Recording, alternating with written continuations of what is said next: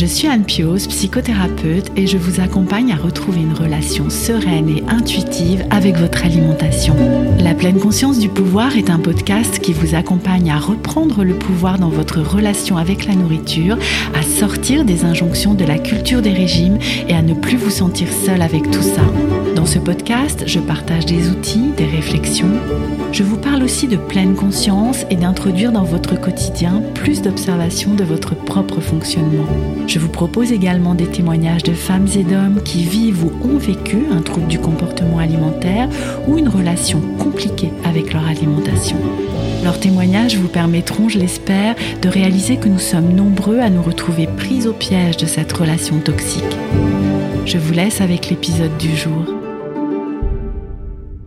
Bienvenue dans ce nouvel épisode du podcast La pleine conscience du pouvoir. Aujourd'hui, j'ai la joie de recevoir Alizé Perrin, sophrologue spécialisée dans l'accompagnement des troubles alimentaires. Alizé, vous la connaissez déjà puisque nous avions échangé ensemble autour de son histoire dans l'épisode 38 du podcast.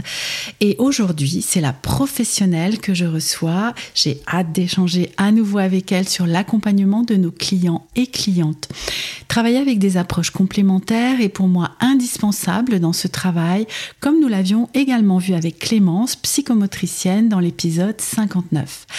La sophrologie et les TCA, pourquoi, comment, pour qui Voici un bref aperçu des points que nous allons aborder ensemble. Bonjour Alizé. Bonjour Anne. Est-ce que cette euh, petite présentation, la succincte, te convient ou est-ce que tu as des choses à ajouter? Non, bah, écoute, je suis ravie d'être euh, voilà d'être invitée pour ce nouvel épisode. Et effectivement, j'ai hâte en fait de pouvoir expliquer un petit peu comment fonctionne la sophrologie, comment c'est une question en fait qu'on me pose souvent. Mhm. Euh, pourquoi, comment ça peut être utilisé dans le cadre de troubles alimentaires ou même euh, sans aller jusqu'à des troubles alimentaires, simplement une relation négative, impulsive, par exemple, avec la nourriture. Hmm, Donc hmm. voilà, j'ai hâte.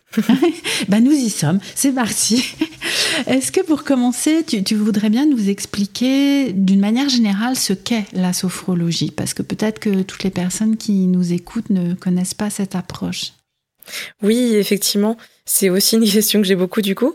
Euh, la sophrologie, en fait, c'est une méthode euh, psychocorporelle. Donc, il faut savoir que ça fait partie des euh, médecines alternatives ou médecine douce, comme on dit. Mhm. C'est aussi considéré comme une thérapie brève, c'est-à-dire que ça va se faire sur un temps assez court, plusieurs semaines ou plusieurs mois. Mais en tout cas, c'est délimité en général.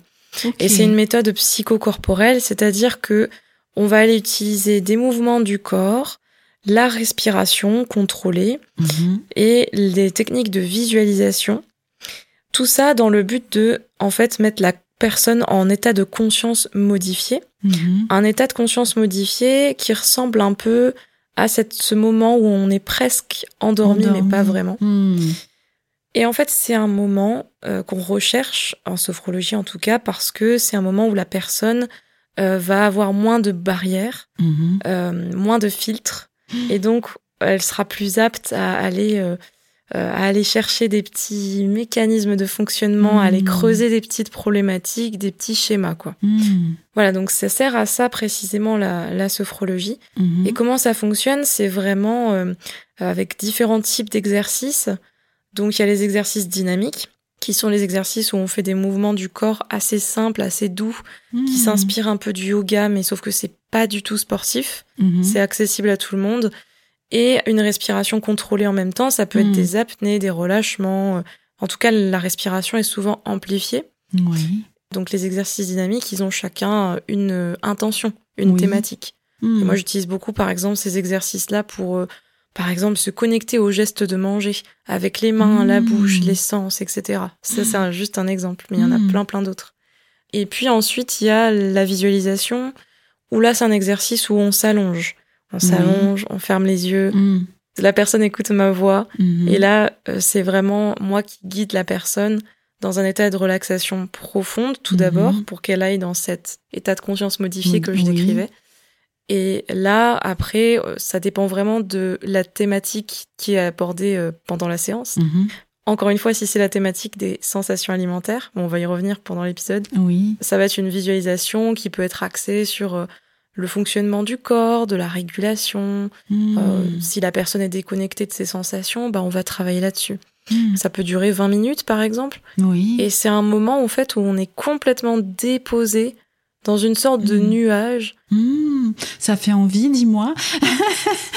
ça, c'est tentant de tenter cette expérience. Et, et quelle différence euh, tu, tu fais avec l'hypnose? Tu sais, cet état de conscience modifié, ça me faisait penser aussi à l'hypnose, alors que je, j'ai déjà expérimenté moi-même la sophrologie et jamais Mm. l'hypnose. Donc, euh, je, voilà, c'est c'est un peu empirique ma façon de, de présenter les choses, mais, mais quelle différence tu ferais? La différence, en fait, c'est qu'en sophrologie, on travaille plus sur la conscience. L'hypnose, c'est l'inconscient. Exact. Et Hmm. euh, en fait, l'hypnose aussi, je trouve que la manière d'amener euh, et de guider en Mhm. tant que hypnothérapeute, euh, c'est pas pareil. Je trouve que c'est Mhm. beaucoup plus guidé que la sophrologie, où la sophrologie, on laisse beaucoup de pauses assez Oui. longues pour que la personne laisse parler son imagination. Euh, La personne est plus libre dans une visu de, de sophrologie. Mhm, En tout cas, c'est ce que j'ai pu euh, noter. Oui. Voilà. Ok, ok. Et euh, alors encore une fois, d'une manière générale, à quel type de, de symptômes, de problématiques la sophrologie s'adresse? Alors, ça peut être euh, plein plein de choses en fait. Faut savoir que la sophrologie, voilà, ça peut être une béquille, un ensemble d'outils. Euh, Hmm. le but principal déjà, je dirais, c'est acquérir une mentalité adaptative et sereine face aux aléas du quotidien. Hmm. Et après, il y a plein de spécialisations. Ça peut aider pour les personnes qui souffrent de stress chronique et d'anxiété, de troubles, voire de troubles anxieux, Anxieux. Hmm. de phobie, de troubles du sommeil. Mm. C'est beaucoup beaucoup utilisé aussi évidemment dans la préparation à l'accouchement, euh, donc pour euh, aussi euh, soulager les petits symptômes de la grossesse. Mhm. Euh, ça peut être utilisé pour les personnes sportives, euh, voilà, ou pour préparer un événement, un oui, concours. moi j'avais expérimenté ça, hein, une préparation euh, Mm. pour euh, une audition, enfin, et, et ça avait super bien fonctionné. Enfin, c'était extraordinaire, j'avais trouvé. Ouais. Et oui, parce que non seulement pendant la séance que tu fais, bon, forcément, ça te détend, tu te sens mieux juste après, mais tu vois aussi des outils, des exercices dont tu peux te resservir. C'est un peu ça le Mm. but, en fait. Oui, Et du coup, ça sert aussi dans la relation à l'alimentation oui. et même l'image corporelle, donc la Mhm. relation euh, qu'on a avec euh, le corps, la façon dont on le perçoit. Et pareil, là, c'est en séance, on prend conscience de certaines choses, et puis après, ça s'applique au quotidien, et on peut réutiliser des outils. Et voilà, le but, c'est de changer, évidemment, euh, sur le long terme, Hmm. euh, des mécanismes du quotidien qui Oui. génèrent de la souffrance. Hmm, Voilà. hmm. Et qu'est-ce qui t'a amené alors toi à te spécialiser? Parce que donc tu t'es spécialisé hein, vraiment autour du comportement alimentaire. Est-ce que c'est alors voilà si on réécoute hein, l'épisode 38 euh, où tu nous avais euh, raconté ton histoire, euh, j'imagine que c'est peut-être ton parcours personnel qui t'a amené ou, ou pas. Oui. Ah bah oui, oui, totalement. c'est alors déjà la, la sophrologie, c'est venu assez naturellement quand j'ai fait ma reconversion professionnelle. Et puis ensuite, petit à petit, je me suis dirigée effectivement vers cette spécialisation parce que pour moi, c'était encore une fois naturel de.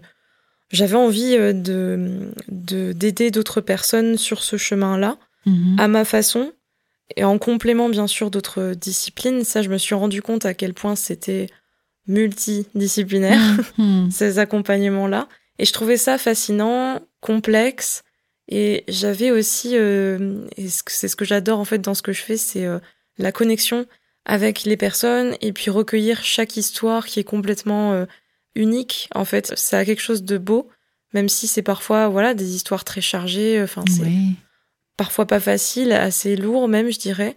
Mais voilà, c'est vraiment ce qui me plaît Hmm. et ce qui m'a attiré, je pense aussi vers ce métier. Et puis forcément, je pense que quand on sort de là, des TCA, de la Mhm. culture des régimes, on a un petit côté, euh, un léger côté militant, enfin militant slash euh, cette envie d'aider quoi que je décris un peu. Euh, Je Mhm. pense que ça m'a motivé aussi euh, à faire ce que je fais aujourd'hui, clairement. Mais oui, mais oui. Alors, la sophrologie et le comportement alimentaire. Comment tu nous en as un petit peu parlé hein, dans la manière générale, mais il y a le travail Mm. sur le corps, il y a le travail sur les gestes. hein. tu disais, euh, raconte-nous plus, raconte-nous plus la façon dont tu accompagnes les personnes. Oui, alors e- effectivement, euh, il y a plein d'axes de travail. Ça dépendra vraiment de ce que, bien sûr, la personne va me dire Oui. euh, à la première consultation qu'on fait, où là, c'est vraiment un bilan général. Pour que moi après je m'adapte. Mais en général, il y a plusieurs axes qui ressortent souvent. Donc je parlais effectivement tout à l'heure de euh, acquérir de la conscience dans le geste de manger, Mhm. c'est-à-dire que on va aller travailler sur euh, euh, ralentir, euh, à créer un moment en fait de réflexion avant et pendant qu'on mange. Euh, ça c'est surtout pour les personnes qui viennent me voir avec des problèmes de compulsion euh, ou juste une impulsivité alimentaire. Euh, voilà l'impression de perte de contrôle etc qu'on peut avoir lors des compulsions Mhm. c'est là où la sophrologie elle peut agir et compléter d'autres disciplines, c'est qu'on va vraiment aller euh, redonner un petit peu de voilà décomposer un peu ce geste quand on mange, s'y reconnecter. euh, voilà, il y a également du coup un travail sur les sensations. Donc là, c'est vraiment retrouver une connexion et surtout respecter en fait les sensations alimentaires, donc la faim. La satiété, euh, je me rends compte qu'il y a beaucoup de personnes qui les écoutent mais qui les respectent pas, Mm, qui ne mm. n'y répondent pas en fait. oui, c'est souvent à cet endroit-là. Je ne sais pas si c'est là le plus compliqué, mais en tout cas, c'est dans cet espace-là, en fait, entre le moment où les sensations reviennent, enfin, on les, on les réapprivoise. Mais après, les suivre, c'est c'est encore une autre étape, effectivement. Oui, Mm. C'est ça. Et je, voilà, je trouve qu'il y a deux étapes à distinguer. Et voilà, souvent on essaie de débloquer à l'étape 2. Mm. Et parfois il n'y a même pas l'étape 1. C'est-à-dire que parfois il n'y a aucune connexion aux sensations. Elles sont complètement ignorées. Mm. euh, Mm. voire euh, la personne ne sait même pas ce que c'est la faim ou dans son Oui. corps. Ou la satisfaction, au contraire, euh, à la fin du, du repas, quoi. Mm. Donc, euh, donc voilà. Et puis il y a une vraie, un vrai réapprentissage de tout ça parce que il y a souvent cette croyance aussi que ah bah si je mange alors que j'ai pas faim, ça veut dire que c'est de la gourmandise, c'est pas bien. Mm. Et donc là, euh, il y a aussi un petit peu de réapprentissage de qu'est-ce que c'est que la sensation de rassasiement à la fin d'un repas. euh, Et en fait, c'est totalement normal. Oui. Et puis, ben, avec la sophro, du coup, on essaye pendant les visualisations notamment de se la réapproprier, de normaliser le plaisir, Euh, c'est-à-dire ouais, de le rendre légitime, quoi. Mm. Le plaisir, la Mm. satisfaction, puis de se rendre compte de comment on se sent dans le corps quand on est vraiment satisfaite ou satisfait après un repas. Oui. Voilà. Et, et du coup, de, si je comprends bien, quand tu parles de visualisation, c'est de se remettre en fait par l'imagination, par la visualisation, dans ces sensations-là, en fait. C'est ça? Ça peut être ça, effectivement. Mm. La visualisation, elle peut, par exemple, ça peut être euh, un, un souvenir d'un repas ou juste Oui. s'imaginer pendant un repas, en fait. Mm. Faire certains gestes, etc. Soit on revit des souvenirs, soit on s'imagine, soit on se projette aussi dans le futur. Mhm. Euh, en sophro, il y a vraiment cette notion de passé, présent, futur. Mm. Du coup, on peut travailler sur plein de choses. Et, euh, et en général, on, voilà, on essaie de faire un truc un peu chronologique. Oui. Et du coup, euh, en, en plus de ce travail-là, alors il y a plein d'autres choses, mais il y a surtout aussi, peut-être même avant cette, ce travail d'écoute des sensations, souvent la personne peut avoir un blocage parce que un blocage à cause de toutes les pensées de contrôle qu'elle peut avoir, des résidus des précédents régimes euh, ou des troubles alimentaires euh, avec lesquels elle- la personne a un passif. Mhm. Donc là, on va aller, euh, et ça c'est vraiment le cœur de la sophro pour toutes les problématiques, même en dehors de l'alimentation, c'est Oui. prendre du recul, euh, prendre de la distance Oui. avec ses pensées. Mm. Oui, donc il y a voilà. aussi ce travail sur euh, euh, les pensées, sur la restriction cognitive, finalement, Tout pour à ce fait. qui nous intéresse là. hein. Et, euh, et dans un processus d'éloignement, de prise de recul, de distance, en fait. C'est ça, non seulement en fait, euh, quand je dis prise de distance, c'est euh, effectivement prendre du recul par rapport au déjà rien qu'au jugement qu'on peut avoir à l'intérieur de soi quand on est en restriction, Mhm. euh, quand on catégorise les aliments, euh, ça c'est bien, ça c'est pas bien, etc. Mm, Donc prendre du recul et se dire est-ce que c'est vrai? Est-ce que euh, est-ce que voilà c'est vraiment le cas? Est-ce que ça va me faire du bien?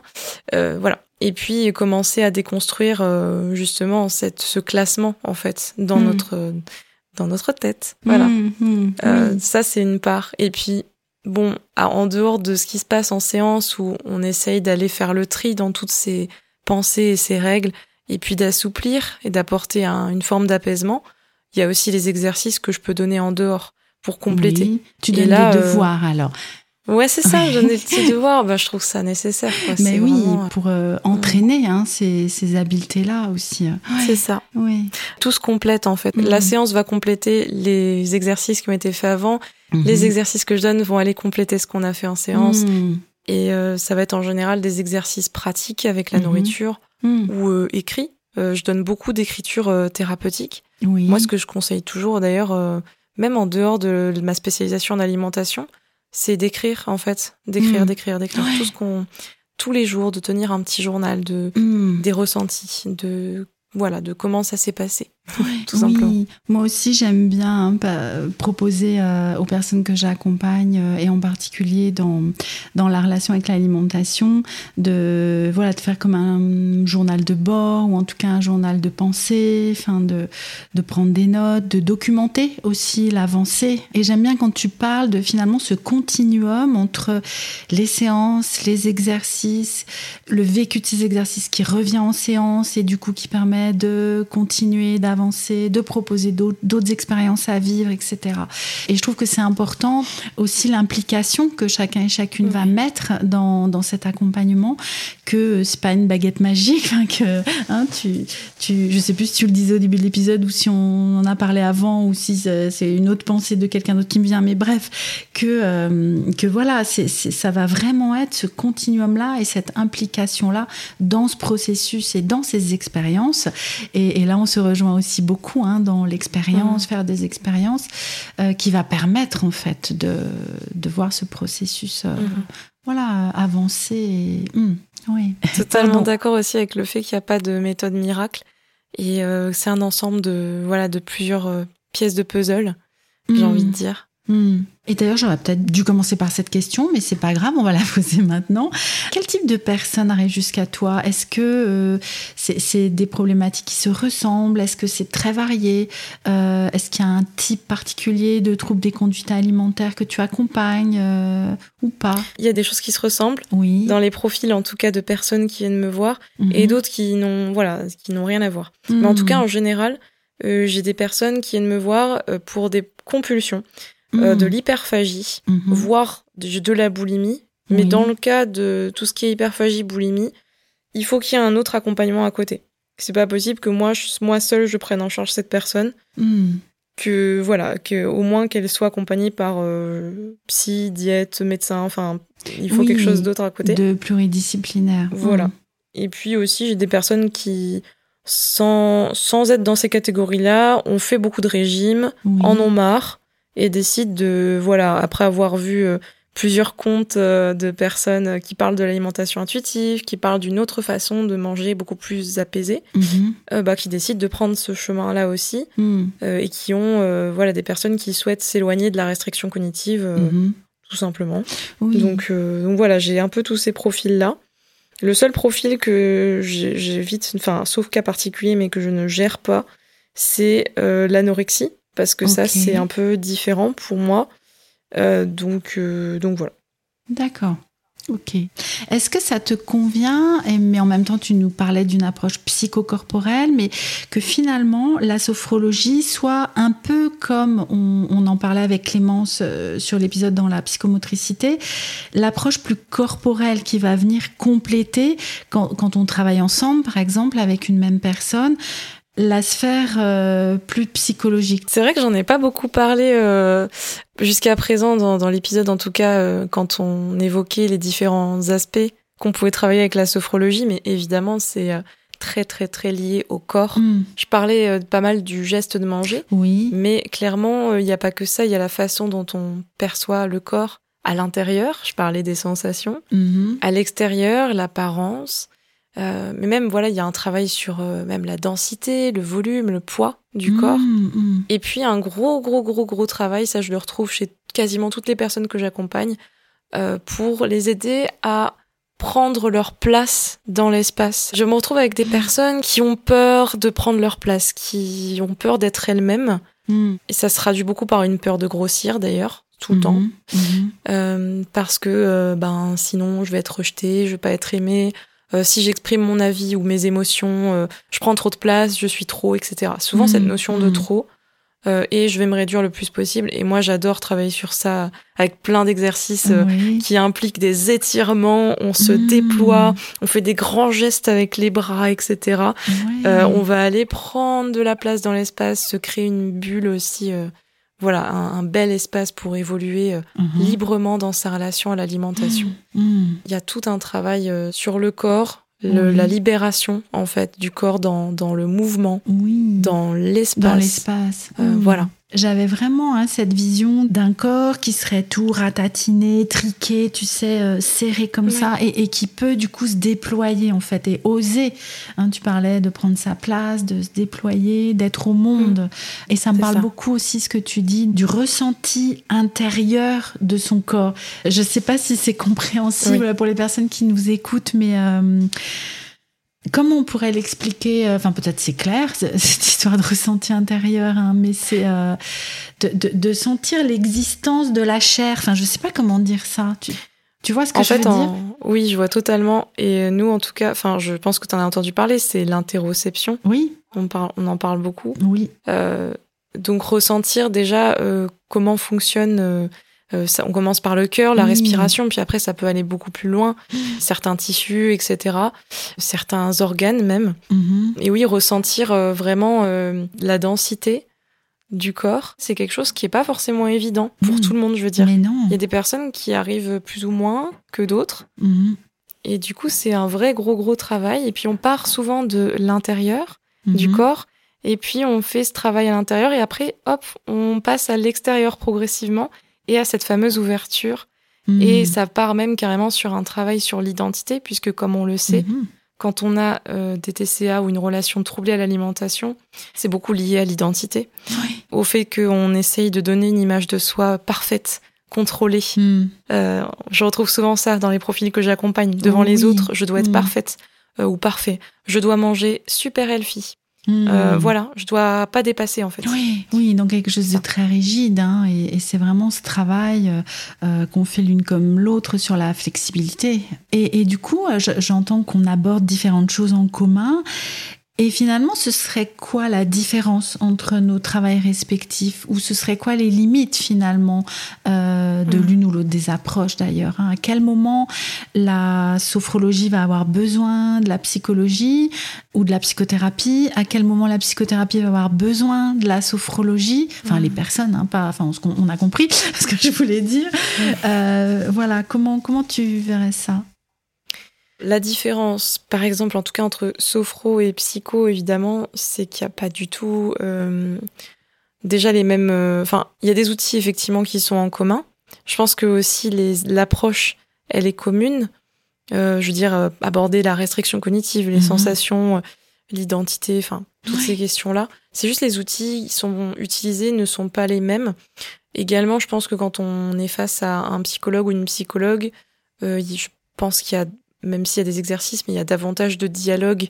Euh, je pense que la psychologue, elle est là pour, enfin, tu me confirmeras, hein, si mhm. tu me dis si je me trompe, mais il ou elle est là pour amener euh, des pistes de réflexion, pour euh, à, l'aide de questions. Pour moi, c'est comme ça que je le vois. À l'aide de questions, tu vas amener la personne à prendre conscience. Moi, j'amène la personne à prendre conscience de ces différentes problématiques, de ces différents mécanismes, avec euh, la visualisation hmm. ou euh, éventuellement des écritures ou des expériences que je donne à côté. Mais en tout hmm. cas, en termes de sophro pur, c'est les exercices et la visualisation hmm. et en leur demandant de décrire leurs ressentis. Puis petit à petit, quand ils les décrivent, ils se rendent compte que, ah oui, en fait, euh, quand tu m'as dit ça pendant la visualisation, j'ai compris ce truc-là, etc. Le but est le même, c'est avoir des prises de conscience. Pour moi, c'est ça. Et parce que je pense que déjà, si la personne ne prend pas conscience par elle-même de certaines choses, euh, c'est ça n'avance pas. Ben non. Donc voilà, le but c'est de la faire avancer comme ça, mais c'est juste les outils, les moyens qui sont différents. Hmm. Et tu me demandais comment ça se complète. Ben, ça dépend des besoins de la personne. Moi, des fois, je sens que la personne a davantage besoin de dialogue et euh, de, de, plus une, une approche basée sur euh, le comportement, enfin, je sais pas comment expliquer, mais juste je sens que l'approche de la sophro, c'est c'est pas ce dont elle a besoin pour le moment. Et inversement, des fois, j'ai des personnes qui arrivent et qui me disent j'ai vu une super euh, psy ou un super psy, euh, j'ai avancé sur certains trucs, mais en fait, j'ai besoin de d'autres choses, mmh, euh, mmh. d'une autre approche, d'un autre point de vue. Et euh, le fait de se concentrer vraiment sur le corps, etc., c'est ce dont j'ai besoin. C'est ça. Voilà, donc c'est. Mais franchement, c'est au cas par cas en fait. Mmh, mmh. Oui, moi je vois, je vois, vraiment cette spécificité dans ton travail de, de passer par le corps en fait, à chaque fois, hein, que ce soit dans l'écriture, enfin ça passe par le corps aussi, dans le geste, les sensations, le mouvement, la visualisation euh, qui, qui, va ramener des sensations. C'est vraiment très corporel, tu vois. J'avais pas conscience de ça. Mmh. Ce que je fais, c'est une concrétisation de beaucoup de choses qui peuvent être perçues, euh, discutées et euh, en tout cas dans la tête bien cernées. Souvent, la personne, elle arrive, elle me dit, mais je sais, en fait, hmm. euh, ce, que je devrais faire, etc. Hmm. J'ai pris conscience de certains trucs, mais j'arrive pas à appliquer ça dans mon quotidien, ma façon de manger.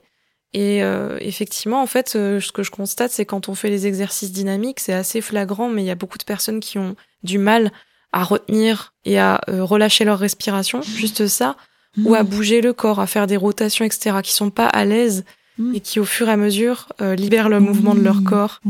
C'est une façon, je trouve, de ça, ça, passe par le corps, mais c'est une façon aussi de libérer euh, son être entier, vraiment de, de quelque chose, quoi, de débloquer des trucs oui, profondément Je, je, suis vraiment avec euh, ce que doivent te dire aussi les personnes que tu accompagnes, qui très souvent se décrivent comme étant coupées en fait euh, au niveau du cou. C'est-à-dire qu'il y a la tête et il y a le corps à côté et il y a une coupure totale en fait. Et mm. là, euh, j'entends vraiment une approche qui travaille aussi à réaligner les mm. deux, à sortir de la tête. et dans les troubles des conduites alimentaires, Dieu sait que nous pouvons être beaucoup beaucoup dans la tête. Et du coup redescendre en fait, redescendre dans le corps, redescendre dans les sensations. Euh, hmm. et, bah qu'est-ce qui... D'ailleurs, je rajouterais juste que sophrologie, oui. Ça veut dire harmonisation du corps et de l'esprit. Ah bah voilà. voilà. bah oui, J'aurais dû dire au début d'ailleurs. Mais... Et oui. Et euh, alors, tu nous disais euh, tout à l'heure que tu n'accompagnais euh, pas les personnes qui souffrent d'anorexie mentale. c'est un choix personnel ou est-ce que c'est une limite de l'approche? J'y pense là parce qu'on retrouve beaucoup hein, aussi cette coupure dans, chez les personnes qui souffrent d'anorexie entre le mental et le, et le corps. C'est à la fois un choix de spécialisation. Oui. Je, je trouve que bien sûr, il y a des similitudes entre anorexie, boulimie. Il y a en tout cas la peur très forte de grossir qui est là.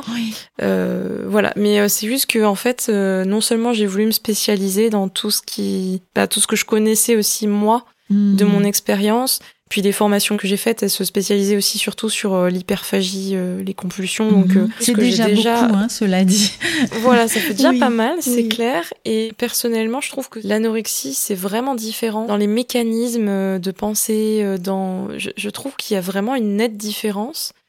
Et j'avais déjà eu par le passé du coup des clientes avec ce profil-là, sur lesquelles je pouvais travailler sur certaines choses mais il y avait plein de choses euh, qui finalement nécessitaient une autre approche. Et je hmm. sentais qu'il y avait beaucoup de limites.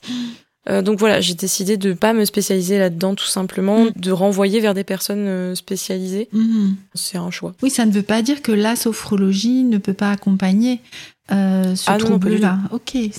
non, non, pas du tout. Bien sûr, je pense que ça peut être au contraire hyper, hyper bénéfique, hyper utile, surtout dans bah comme c'est des personnes euh, souvent voilà dans le dans un contrôle euh, de tout en fait enfin je, je, pense que là la sophro ça peut oui ça peut, ça peut apporter un lâcher prise. après encore faut-il qu'elle soit prête mmh, à, le faire ce lâcher prise. Mmh, bien sûr. Voilà. est-ce que tu voudrais bien tu, tu l'as évoqué aussi un petit peu mais nous parler des limites euh, finalement de, de ce travail en sophrologie? S'il y en a hein, d'ailleurs Bien sûr, alors euh, déjà les limites les plus évidentes, mais on les rappelle parce que en fait, euh, bah, il y a des personnes qui savent pas forcément. Mais évidemment, la sophro, euh, on ne donne pas de conseils diététiques, nutritionnels, hmm. pas d'avis médical sur quoi que ce hmm. soit, hmm. pas de compléments alimentaires. Enfin voilà, rien de tout ça, sauf si bien sûr la personne a suivi une formation qui la, lui permet d'être légitime. Voilà. Euh, bien sûr, hein, si on peut être médecin et sophrologue, j'en sais rien, mhm. mais ça, ça, existe. Naturopathe et sophrologue aussi. Euh, voilà, juste euh, voilà, il y a ces limites là. Mhm. Et ensuite, euh, la sophrologie n'est pas quelque chose d'ésotérique ou de, je sais pas comment dire, de spirituel. C'est pas non plus, enfin pour moi en tout cas, c'est pas lié non plus à tous les préceptes du développement personnel qu'on peut lire aujourd'hui sur la pensée positive, etc. Mmh. Mmh. Bien sûr, j'utilise les affirmations positives, c'est pas tout à fait la même chose pour moi. Oui. Par contre, euh, voilà, jamais euh, j'irais dire euh, se vider la tête, etc. euh, ou enfin, j'ai du mal à formuler ma, ma pensée, mais euh, voilà, le, la sophrologie c'est quelque chose.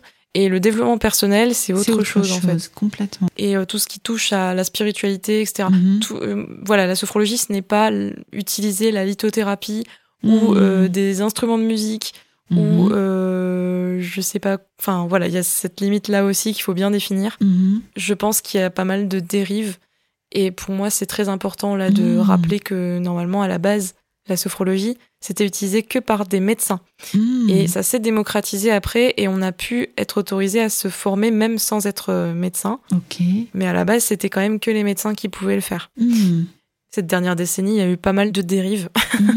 Un peu en dans le- sophrologie, alors. Ouais. C'est ça Ouais. Donc c'était ça un peu les limites pour moi les plus importantes à rappeler. Mhm. Après, en termes de vraiment en tant que personne qui va aller voilà prendre son rendez-vous avec euh, une sophrologue ou un sophrologue, euh, bien sûr, comme on le disait déjà tout à l'heure, là où le sophrologue n'est pas psychologue ni euh, médecin, Mhm. Bien sûr, j'accueille tout ce qu'on me dit. Au bout d'un moment, il y a des limites aussi. Et euh, quand je sens que la personne, elle attend de moi une forme de, de je sais pas, une répartie, quelque chose, un- une piste de réflexion, euh, quelque chose euh, que je rebondisse en fait sur quelque chose. Mais voilà, je ne suis pas psychologue, donc euh, donc voilà, le- voilà la limite aussi quoi. Mhm, mhm. Et c'est important que, que tu le rappelles ici. Et ce que j'entends, c'est que finalement ton éthique euh, fait que tu vas tout de suite aussi, face aux personnes que tu reçois, être clair sur tes limites et jusqu'où tu peux aller, ce que, ce que tu es, ce que tu n'es pas. Euh, comme tu le disais juste avant, hein, tu ne vas pas donner de conseils nutritionnels ou, ou de, de conseils au niveau de médical ou, euh, ou psychologique. Et que c'est important voilà, d'être dans cette éthique-là, dans cette déontologie là de non seulement euh, là d'une manière générale comme tu nous le dis, mais vis-à-vis de tes clients et clientes aussi. Oui. Je suis en train de voir, Alizé, qu'on est, on arrive bientôt à la fin de notre entretien pour aujourd'hui. Est-ce qu'il y aurait des choses que tu souhaiterais encore partager, dont on n'a pas encore parlé, qui te semblent importantes? Ce que j'ai envie de rajouter, et c'est ce que je dis bien souvent en fait euh, sur mon compte ou euh, à, bah, à mes clientes, euh, c'est euh, de pas hésiter à demander de l'aide, à tester plusieurs approches, plusieurs points de vue. C'est pas parce que on a été voir un professionnel ou une professionnelle dans tel domaine et que ça n'a pas, euh, enfin, il n'y a pas de ça fonctionne ou ça fonctionne pas. C'est euh, Mhm. Ça m'apporte quelque chose dans cette problématique-là précise. Mhm. Par contre, ben il y a cette autre problématique là, elle n'a pas encore été traitée Mhm. et il va peut-être me falloir un autre point de vue. Et ça c'est quelque chose que je voyais pas quand j'étais dans ma boulimie, mon hyperphagie. C'est euh, pour moi en fait, il fallait que je trouve le truc unique Oui. qui allait tout résoudre d'un coup. oui, Et, c'est ça. euh, non, Mhm. non, non, il faut tester, c'est un processus, faut se faire confiance. Et puis c'est normal en fait des fois de, on progresse. Euh, et puis finalement, hein, des fois, on retombe un petit peu dans Mhm. un ancien schéma Mhm. on repasse un petit peu par les anciens schémas, donc euh, potentiellement bah, les compulsions par exemple, Mhm, hein, si c'est ça la problématique. Et puis hop, on refait un pas en avant. Et voilà, et c'est en dents de scie un peu, c'est pas forcément linéaire, donc euh, ça c'est quelque chose, je le répéterai jamais assez. Oui. C'est normal. Mais voilà. oui, tu as vraiment raison de le rappeler. hein. C'est très très important. De même que parfois des personnes pensent qu'ils sont allés voir un ou une psychothérapeute ou un ou une psychologue et ça n'a pas accroché, ça ne leur a pas apporté et du coup bah, ils, ils rejettent aussi en bloc hein, l'accompagnement psychothérapeutique. Mais Oui. ça peut prendre du temps et de voir des fois plusieurs personnes avant de trouver la, la personne qui va nous convenir à ce moment-là aussi. hein. parce que comme tu le disais, bah, Mm. on peut, il peut y avoir des tranches. Moi, je parle souvent de tranches de psychothérapie euh, avec un ou une professionnelle, et puis on, on avance sur certains points.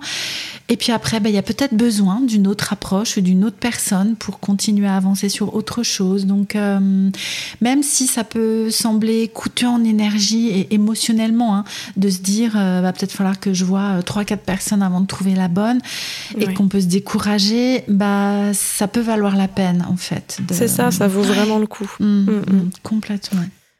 Voilà. Eh ben, je te remercie beaucoup, Alizé, pour ce nouvel échange qu'on a eu. Euh, où est-ce qu'on peut te retrouver et comment les personnes peuvent te contacter si elles souhaitent travailler avec toi? Oui, eh ben, déjà merci aussi à toi. Euh, écoute, alors il y a mon compte Instagram qui s'appelle Encore un pas, mais si on tape Alizé Perrin, on me trouve. Euh, ou si on tape d'ailleurs sophrologue alimentation, on me trouve. D'accord. Et puis il y a mon site web aliséperrin.fr, tout mhm. simplement. Où là on peut avoir toutes les infos, les prises de rendez-vous, mhm. euh, toute mon approche. Et tu travailles uniquement en visio ou tu as aussi un cabinet en présentiel? Pour l'instant, toujours en visio. Ok. Voilà. Donc n'importe qui.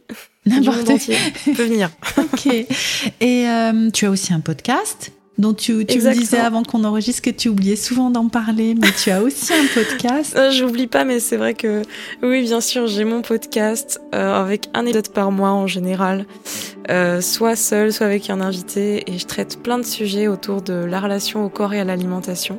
Hmm. Donc, euh, donc voilà, mon podcast s'appelle aussi euh, Encore un pas. oui, et on le trouve bah, sur toutes les plateformes d'écoute. Hein. Là où vous nous écoutez là tout de suite, bah, vous pouvez aussi trouver le podcast d'Alizé Encore un pas. Voilà. Je te remercie beaucoup Alizé. Je te dis bah, peut-être à une prochaine fois pour un nouvel épisode. Merci. Avec grand plaisir et comme on dit, euh, il n'y a jamais 203. Exact, mais oui, exactement. Passez une bonne fin de journée. Merci à vous toutes et tous d'avoir écouté cet épisode et je vous dis à très bientôt dans un prochain épisode de la pleine conscience du pouvoir.